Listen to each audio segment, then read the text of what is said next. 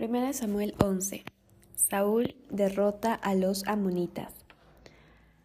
Después subió Naas amonita y acampó contra Jabes de Galaad. Y todos los de Jabes dijeron a Naas, Haz alianza con nosotros y te serviremos.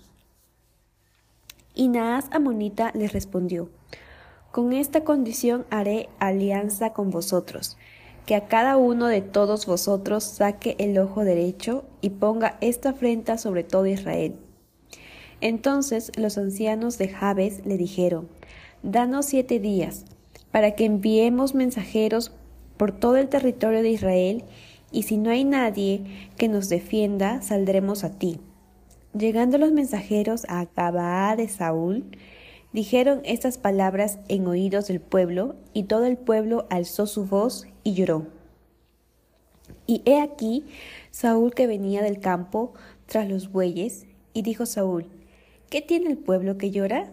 Y le contaron las palabras de los hombres de Jabes. Al oír Saúl estas palabras, el Espíritu de Dios vino sobre él con poder, y él se encendió en ira en gran manera. Y tomando un par de bueyes, los cortó en trozos y los envió por todo el territorio de Israel por medio de mensajeros, diciendo, Así se hará con los bueyes del que no saliere en pos de Saúl y en pos de Samuel. Y cayó temor de Jehová sobre el pueblo, y salieron como un solo hombre. Y los contó en Besec, y fueron los hijos de Israel trescientos mil y treinta mil los hombres de Judá y respondieron a los mensajeros que habían venido, Así diréis a los de Jabes de Galaad, Mañana, al calentar el sol, seréis librados. Y vinieron los mensajeros y lo anunciaron a los de Jabes, los cuales se alegraron. Y los de Jabes dijeron a los enemigos, Mañana saldremos a vosotros, para que hagáis con nosotros todo lo que bien os pareciere.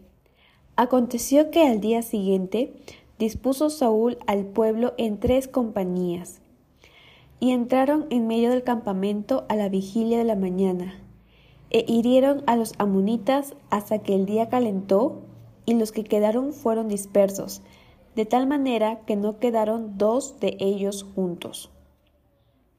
El pueblo entonces dijo a Samuel, ¿quiénes son los que decían, ¿ha de reinar Saúl sobre nosotros? Dadnos esos hombres y los mataremos. Y Saúl dijo, No morirá hoy ninguno, porque hoy Jehová ha dado salvación en Israel. Mas Samuel dijo al pueblo, Venid, vamos a Gilgal para que renovemos allí el reino. Y fue todo el pueblo a Gilgal, e invistieron allí a Saúl por rey delante de Jehová en Gilgal. Y sacrificaron allí ofrendas de paz delante de Jehová, y se alegraron mucho allí Saúl y todos los de Israel.